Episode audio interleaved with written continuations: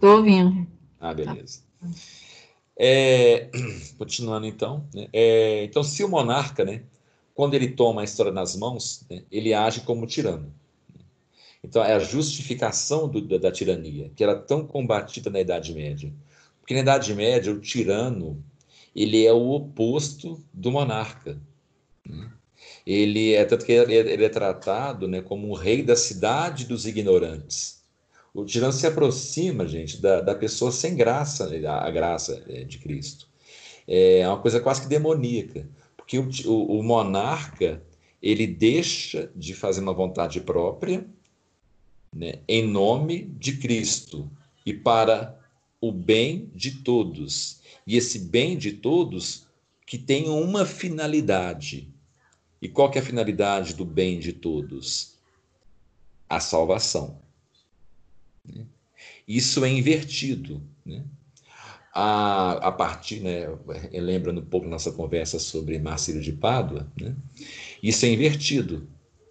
A, a salvação, né, ela torna-se, né, a salvação, a, a vida religiosa, ela torna-se um meio e não um fim. Um meio para o quê? Para o, a finalidade que é o bem-estar social, né? a organização social, né? é uma harmonia social, a construção da sociedade. Então, é assim que os tiranos passam a fazer. Né? Os reis renascentistas. Né? E eles fazem isso achando que estão servindo a Deus, mas eles transformam Deus no meio, a escatologia no meio. Né? E o fim é aqui. Por quê? A imanência. Né? E vocês podem ter certeza, eu tenho certeza que vocês estão pensando aí, vocês estão ligando tudo as nossas conversas lá de Márcio de Pada, nominalismo, né? lá João de Paris, tá, tá tudo ligado, protestantismo, tudo é uma sequência de fatos. Né? O barroco ele só é, é, um grito, como eu falei, né? o barroco é um grito, né? ao mesmo tempo de desespero, como também um grito de raiva e um grito de desisto. Né? Se o monarca, ao tomar a história nas mãos, age como tirano, é para em seguida salvá-la né? e, to e torna-se então um mártir. Né? Ele, ele torna-se um mártir. Né? Um exemplo né, de históricos desse mártir é, que, que vira um símbolo de uma época. Nós temos vários no renascentismo, no renascimento. Ah, inclusive, eu fico muito pasmado quando eu vejo é, católico, apesar de que eu fico pasmado, mas não, não julgo, né? É, nem, nem julgo como pessoa mesmo, né? claro que não. É, mas eu, fico, é, eu trato com uma certa assim, nossa, que inocência, né? eu trato assim. Que é o quê? Quando católicos, né, conservadores, ficam tratando aqueles monarcas que morreram na Revolução Francesa como, nossa, que pena, né? A monarquia acabou, a Revolução Francesa foi uma droga. Realmente foi, a Revolução Francesa foi uma droga, porque ela foi o engodo final, né? Tudo estava caminhando para a Revolução Francesa. Porque, é, é, lembra dessa aula que nós teve, que tudo isso tem um único objetivo, que é a construção do Estado. Né? Basta lembrar dessa aula lá atrás. Né? O rei é que está sendo usado para construir o Estado porque é, usando esse mesmo rei aqui que é imanente, né? ele representa esse Cristo, que é um Cristo agora que tem a única finalidade de organizar é, a sociedade. Então já não é mais um Cristo calcado no Cristo transcendente. É o Cristo intramundano. Lembra desse termo? O Cristo intramundano, gente, ele é sinônimo de Estado. Por isso que o Estado hoje em dia ele é tão poderoso, porque ele foi construído durante séculos, calcado na ideia do Cristo extramundano, do transcendente. Esse foi abandonado. Né? A sociedade já não tem mais como fim ir até Cristo. O Cristo passa a ser meio para nós nos organizarmos. O que, novamente, eu repito, explica muito de como que a igreja hoje funciona. com essa preocupação de ecologia, é a pobreza, é, a, é causas sociais, é os gays, é isso, justiça social, é resolver as coisas aqui. Eles transformam toda a, a, a economia da salvação, todos os elementos do cristianismo, todos, né, como meio, não como um fim. E vá tentar explicar isso para eles. A pessoa, gente, para entender isso, ela tem que realmente passar por um processo, ou Deus tocando no coração dela, que é mais rápido, mas se não for desse jeito, estudo. Muito estudo. É, foi o que eu passei. Eu antes, eu tinha maior dificuldade de entender por que, que a teologia da libertação era tão atacada. Eu pensava assim, poxa, mas quer ajudar pobre, né? Tem causas sociais bonitinhas, ajuda os índios. Quando eu passei a estudar e ver como que é o funcionamento da igreja, como é que são as coisas, tudo mais, sabe, eu, eu, meu rosto foi só regalando. E vendo que armadilha que nós nos colocamos. E por isso que o Estado ele é tão poderoso. Porque só dele ser uma, um, um espelhamento distorcido, feito com material vagabundo e sujo, da ideia de Cristo, só de ser isto, olha o poder que ele tem. Ele usa, na verdade, gente, isso é muito, isso é muito do, do, do demônio mesmo. Né? Ele usa muito de uma espécie de. Como se, como se fosse uma espécie de alquimia com o Logos de Cristo. Ele, ele pega um, um pouco só daquele Logos, do eco do Logos, né? que são as palavras já escritas, né? E cria o Estado, que começou lá no século XIV. Por isso que o Estado é tão onipresente, tão poderoso. E a gente não entende porque a gente não consegue desprender dessa ideia do Estado. Né? E lembra aquela aula que a gente teve, né? Voltando de novo uma, uma aula passada, né? que eu citei aquele que é o Pierre Clatre, né? Eu recomendo muito esse livro, gente, A Sociedade contra o Estado, do Pierre Clatre. Né? Ele é um homem que não é cristão, não é católico, não é nada, mas também não ataca a igreja, mas ele deixa claro na obra dele. Uma das piores ideias que o homem teve foi o Estado. Os índios e os medievais não tinham Estado não por incapacidade, por inteligência, por sabedoria. Isso é fala de um homem que nem é religioso.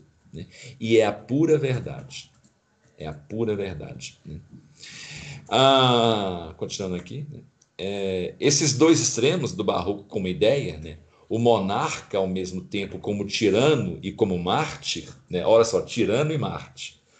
Gente, juntar tirano com mártir, isso é o Estado. Né? Você juntar esses dois elementos, o mártir com o tirano, a alquimia perfeita, né? são a condição do conceito de príncipe de Maquiavel. No entanto, em sua tarefa, o monarca só tinha um destino: falhar. Que ele vai ser depois deposto, né? E vai nascer o Estado, com a Revolução Francesa. Mas só completando o que eu tinha falado, né? Eu fico assustado às vezes de ver conservadores falando bem, né? Ah, coitado daqueles monarcas, daqueles. Eu digo coitada das freiras, por exemplo. É da igreja lá. Do, do, dos monarcas, eu não tenho dó nenhuma, não. Né? Rezo porque são almas né, que tomaram, né, que tenham tido alguma alguma salvação, alguma contrição perfeita. Mas enquanto que eles foram, o que eles fizeram, ainda que enganados, não. Sabe? Eles foram, foram usados, eles só, só, só ajudaram. Sabe? Eram tiranos pensados como mártires. Então, eu não, eu não defendo em nada nem Luís XIV, nem Maria Antonieta, toda aquela, aquela corja daqueles nobres, não defendo eles em nada, pelo contrário eles foram usados, foram, foram é, o famoso boi de piranha para vir no Estado. Só isso. Né? Foram bois de piranha. Né? Tem nada de santo neles. Tomara que tenham sido salvos, né? Quem sabe, né? A gente nunca, a gente nunca sabe, né? Mas enquanto pessoas, não. Sabe? Tem, tem de ficar chorando porque a monarquia francesa caiu, não.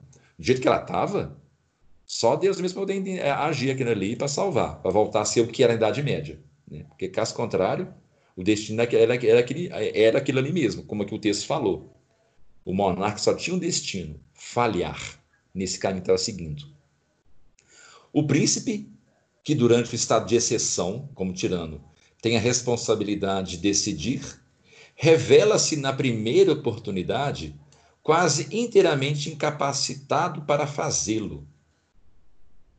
Os monarcas não são movidos por ideias, mas eles são movidos por impulsos físicos vacilantes de seus desejos. São apenas massas de manobra.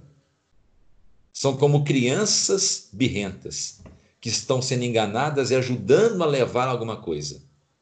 Isso aqui, gente, eu estou completando o que o autor está falando, mas é o autor também falando. Né? E no final, de novo, vou falar o nome do autor. É, claro que esse, esse, trecho aqui, né, os outros trechos não é só desse autor, não, mas eu fiz questão de pegar esse trecho aqui desse autor. Né? É, em sua tarefa, né, do, do, do príncipe, né, de salvar é, as coisas, estabilizar a história, é, ele vacila. Ele acaba que não estabiliza nada, ele só piora. Né? Porque ele não está mais calcado no transcendente. Né? Aquele que deveria trazer em si algo de divino, não tem nada divino. Que em sua função deveria conduzir as coisas do mundo ao reino de Deus, revela-se, na verdade, tão frágil quanto as coisas que ele está querendo construir.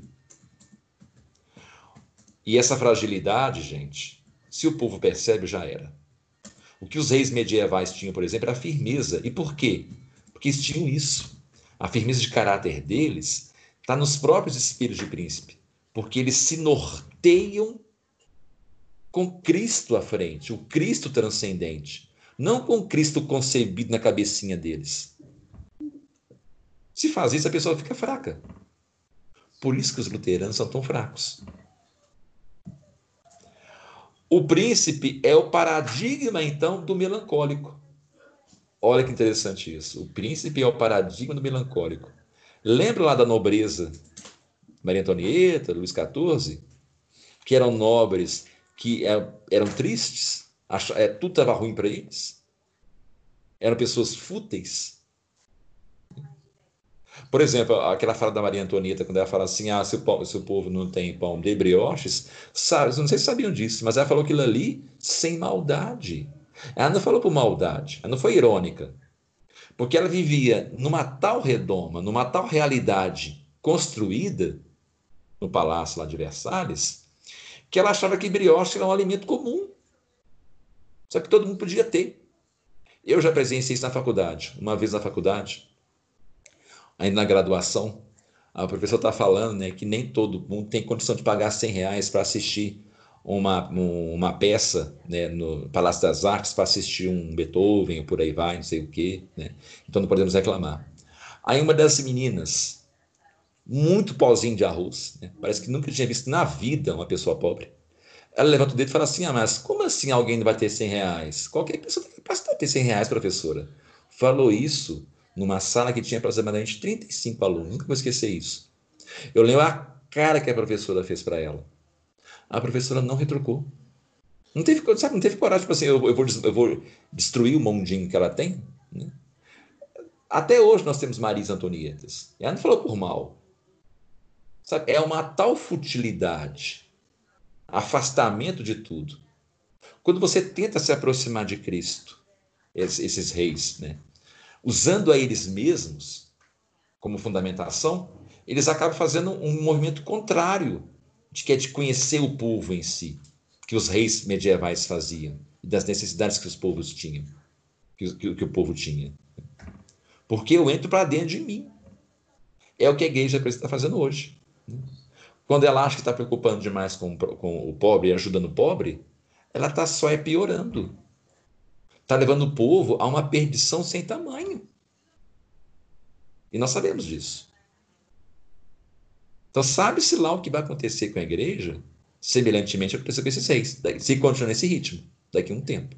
Ou se Deus não intervir. Né? Se continuar o curso da história como está, imanente, não sei que destino a igreja, enquanto instituição, terá, baseada na história. A melancolia barroca como, como uma espécie de luto pelas coisas do mundo. Lembre, lembremos a aproximação entre o luto e a melancolia, que são duas coisas muito próximas: luto e melancolia. E por que luto é sinônimo de melancolia? Lembrem lá do quadro. Né? É saudades daquilo que morreu, que passou, que não volta mais.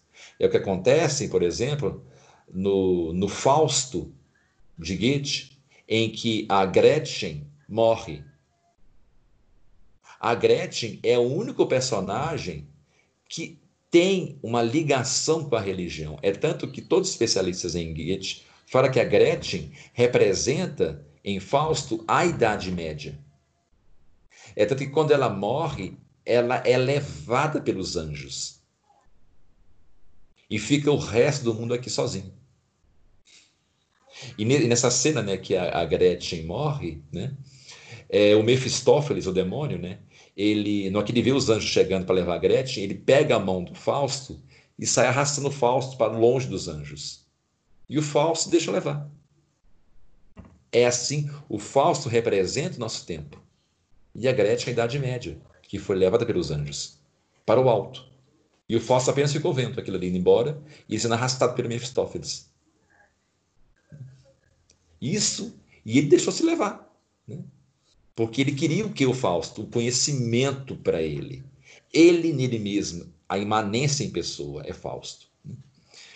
Ah, então a melancolia, né, uma espécie de tudo das coisas do mundo, leva o melancólico a uma contemplação e uma ruminação obstinada das coisas, na tentativa de salvar as coisas.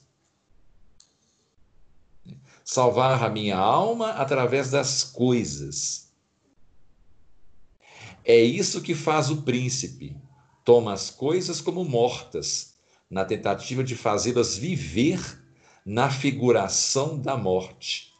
E o que, que é isso, fazê-las viver na figuração da morte? Os excessos dos prazeres que as cortes se entregam. Porque quando a pessoa ela está melancólica, o que o melancólico mais faz, na verdade, é se entregar mais ainda aos prazeres. Uma forma de quê? De você é, anestesiar a dor da alma, é se entregar aos prazeres, ficar fútil cada vez mais. É isso que eles fazem. E nós sabemos disso, né? principalmente com a, né, falando aqui da, da monarquia antes da Revolução Francesa. Né? Absorto na indecisão sobre suas atitudes e potencialidades, o monarca barroco se retira assim como retira todas as coisas do fluxo do movimento histórico. E ele se paralisa no tempo, apático das coisas que realmente acontecem, na busca de eternizá-las numa contemplação impotente, que só pode essa contemplação lhe oferecer a morte. Em vez de contemplar dentro de si, ele contempla as coisas. E quando contempla as coisas, quer eternizá-las, o que ele consegue é a morte. O que essa passagem está querendo dizer? Né? Que o, ele. Deixa eu ler de novo aqui as coisas do movimento fluxo. É por que ele se paralisa no tempo? Lembra da, da Maria Antonieta? Né? A pessoa ela se paralisa no tempo, não só o monarca, nós também. É o que o mundo moderno hoje faz é olhar para o passado, chorar o passado como qualquer. Gente, qual que é a, a grande característica do melancólico? Senão aquela pessoa que coloca a mão no queixo, suspira e fica. Passa cinco horas, ela está do mesmo jeito. Lembrando de coisas que passou e não volta mais. Ai, como era bom a década de 80. Nossa, aquilo que ela época, ela tinha homens de verdade. Né? Olha o mundo que não vamos estar e a pessoa fica. Quantos conservadores vocês já não ouviram falar isso? Chorando década de 80. Eu mesmo era assim.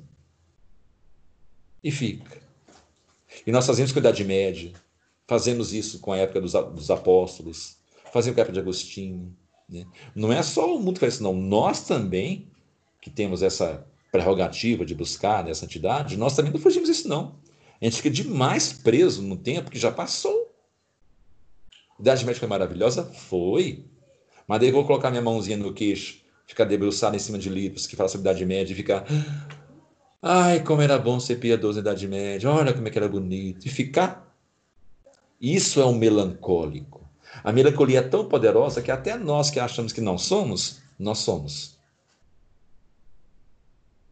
Muito melancólicos.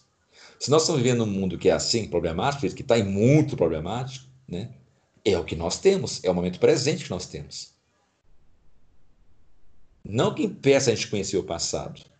Nunca na da humanidade a humanidade deixou de estudar o passado.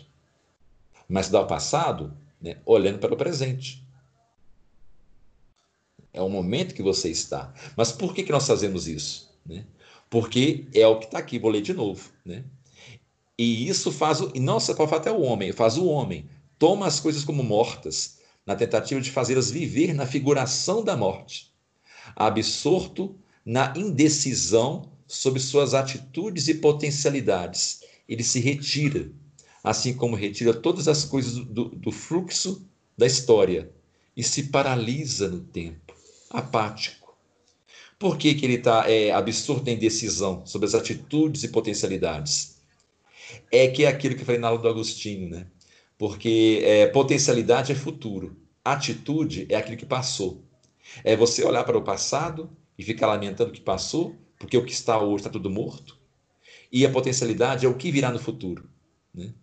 Por quê? Porque me baseio só no aqui e agora. Me ba... no aqui e agora enquanto tempo. Nas coisas que me cercam. Isso que os reis fizeram naquela época, que o barroco estava fazendo. Que a, a, a pintura da melancolia estava fazendo, sentada, com a perna desleixada, aberta, prostrada, não olhando para nada e presa naquilo ali, naquele sentimento que ela estava vivendo. E não olhando para as escrituras, não olhando para a luz divina que estava atrás dela, olhando só para as coisas que estão no pé dela. E quer encontrar naquelas coisas, na matemática, a explicação para, para a situação que ela se encontra. Só que o que ela encontra nas coisas é apenas morte. Porque as coisas morrem, são, são infinitas. Por isso podemos dizer que a indecisão do príncipe não é outra coisa senão a assídia. A famosa assídia medieval, ela agora torna-se o cerne do homem barroco, principalmente o alemão. É, essa assídia né, torna os homens apáticos, indecisos, vagor, vaga, vagarosos, né, fracos, tísicos. Né? O tirano é destruído, então, pela inércia do coração. É o que acontece com toda a monarquia francesa. Ele é destruído pela inércia do coração. Eles não fazem mais nada. Eles não sabem como o povo está porque estão apáticos, estão olhando para o passado dos gregos, né? eles muito dos gregos, ou da Idade Média, né? os grandes feitos de Carlos Magno, né? olha como é que Carlos Magno era um rei valoroso, e ficava naquilo ali, vamos tentar transformar, né? voltar àquela era de glória dos gregos, ou de Carlos Magno, e fica, sabe, perdendo tarde, desafio, discutindo o passado, e se esquece do presente. E o presente está lá fora, né? Revolução Francesa. O tirano monarca, enfim, é destruído, mas destruído enquanto elo transcendente da história. Ele não pode oferecer senão a morte às coisas. E por isso mesmo sua salvação, enquanto mortos para o, enquanto mortos para o fluxo histórico. Os fenômenos se colocam fora da dimensão das coisas transitórias, representada pela história como história do sofrimento. E agora tudo isso petrificado na ruína, nascem como suporte de múltiplas significações confusas e caóticas a morte não é apenas o conteúdo da alegoria, constitui também o seu princípio estruturador. A morte estrutura a sociedade a partir de então. E ela caminha cada vez mais a passos largos para a morte. Para que uma sociedade, um objeto, se transforme em significação alegórica, aí que está o ponto central para concluir, né? o objeto, o que leva à morte, é, o que, é quando eu transformo o objeto em uma significação alegórica das coisas, verdadeiras e espirituais. Lembra que eu falei a sociedade agora ela é o, o, o fim? Se eu transformo o homem em fim, das, em fim do espírito, eu faço um caminho contrário. Ora, gente, desde a queda, o homem ele é morte. O único salário dele é a morte. Sem Deus dentro de nós, nós somos vazios e mortos. Então nós estamos colocando toda a criação, toda a nossa vida, até a ideia da salvação, até Cristo, baseados em morte, que são as coisas. Então, qual que é o único caminho que as coisas vão ter? Se eu coloco as coisas e o homem para seguir a morte, em vez da vida, que seria o fim, né, que é Cristo, eu coloco Cristo para seguir a morte, é um falso Cristo. É o verdadeiro anticristo, gente. Aí que eu queria chegar, daquela época. Não era Napoleão. O anticristo da época era o nascimento do Estado. Era transformar a finalidade que era Cristo em meio para a finalidade que é morte. Quando as coisas tinham como finalidade Cristo, as coisas viviam, o homem vivia, a sociedade vivia, a história, tudo vivia, tudo tinha viço, tinha alegria. Quando eu fiz um caminho contrário, coloquei Cristo, a ideia do Cristo para seguir, ser justificado aqui no mundo, a graça ser imputada em mim, estar em mim e não vir de fora. E eu falando que isso, e eu, eu falando que isso é Cristo. Nós estamos fazendo a sociedade ser perfeita, baseada em Cristo. Eu automaticamente eu criei um falso Cristo, um anticristo que leva à morte, que é o Estado. Um nascimento que se originou lá, um pouquinho lá com Marcelo de Prado, com nominalismo, com a introdução de Aristóteles, é, o nominalismo de novo, né, o antropocentrismo, né, é, o gnosticismo, tudo isso. E, e, por isso que eu falei desde o início das nossas aulas que o barroco ele é um grito de um corpo que sabe, ainda que inconscientemente, que é o, que é o corpo espiritual é nosso, né, está caminhando para a morte. Mas como nós estamos muito confusos devido à bagunça que estava acontecendo na época, a gente não escutou direito esse grito todos os quadros, né? todas aquelas obras bonitas, os novos altares, né? tentando fazer com que a gente tentasse olhar para Cristo de novo, o Santo, São Felipe Neri, São João da Cruz com Monte Carmelo, tudo isso foi uma tentativa de fazer a gente que não caísse para isso. Então, gente, o anticristo ele não tinha um rosto, ele era um, uma ideia que começou com o rei e finalizou com o Estado. Então, fechei, fechei hoje com a nossa aula com isso. Então, isso é imanência e transcendência. Vocês verem a importância desses dois termos. Ufa! Eu passei um pouquinho, né, gente? Um pouquinho da aula hoje. Peço desculpa, viu? É, eu vou abrir perguntas. Eu não acabei o texto, não. Né? Ah, gente, na aula que vem, a gente vai perguntas. É, eu vi falando que eu vou fazer, eu vou fazer isso. Né? Na aula que vem, nós vamos mexer com o barroco espanhol, que hoje foi, foi alemão com espanhol, que eu vou tratar de autores específicos, né, como eu vi falando, né, o Gôngora, né, nós vamos ler Gôngora, e nós vamos ver uma, essa, essa parte que eu falei, né, que o barroco espanhol ele é mais transcendente, né, vou mostrar como que foi, por isso que a Península Ibérica, ela foi mais pobre do que os países que eram protestantes, né, como a Alemanha, como a Inglaterra, né, aí vou mostrar como que isso funcionou, como que o barroco teve um papel nisso, empobrecer materialmente a Península Ibérica, mas enriquecer espiritualmente. E o contrário aconteceu né, nos países protestantes: um enriquecimento material e um empobrecimento espiritual. Né.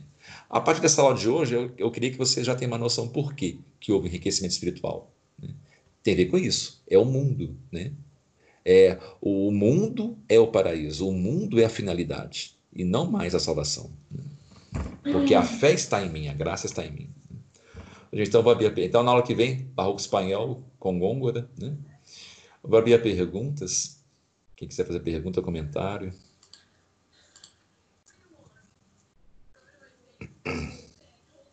Alguém, oh, alguém falou uma coisinha, alguém digitou uma coisa, espera. Deixa, deixa eu ver aqui. Ah, não, foi a gravação, né? É, ô, gente, então, quem dá aqui, eu dou-lhe uma, dou-lhe duas, dou-lhe três, né? Alguém comentário, uma pergunta. Gente, então, na aula que vem vai ser na sexta, viu? A gente volta para o nosso dia normal, ok? Semana que vem na sexta, naquele mesmo horário, né? Que estava fazendo. Agradeço é, enormemente né, pela paciência que vocês estão tendo né, nas aulas. É, tenha uma, uma boa noite, né? Durma com Deus. Fazer a oração então final. Mas quem quiser perguntar, pode perguntar, viu, gente? Pode interromper. Um tempinho aqui. Tudo bom. do Pai, do Filho e do Espírito Santo. Amém. Ave Maria, cheia de graça, o Senhor é convosco. Bendita sois vós entre as mulheres. Bendito é o fruto do vosso ventre, Jesus. Santa Maria, Mãe de Deus, rogai por nós, pecadores, agora e na hora de nossa morte. Amém. São Felipe Neri, rogai por nós. Nossa Senhora de Fátima, rogai por nós. Em nome do Pai, do Filho e do Espírito Santo. Amém. Gente, novamente obrigado, viu? Tenha uma boa noite, durma com Deus. Obrigado, Eduardo. Boa noite. Boa, boa noite. Obrigado, Eduardo. Boa noite, durma com Deus também. Boa noite a todos. Boa noite. Obrigada. Vocês também. Boa noite.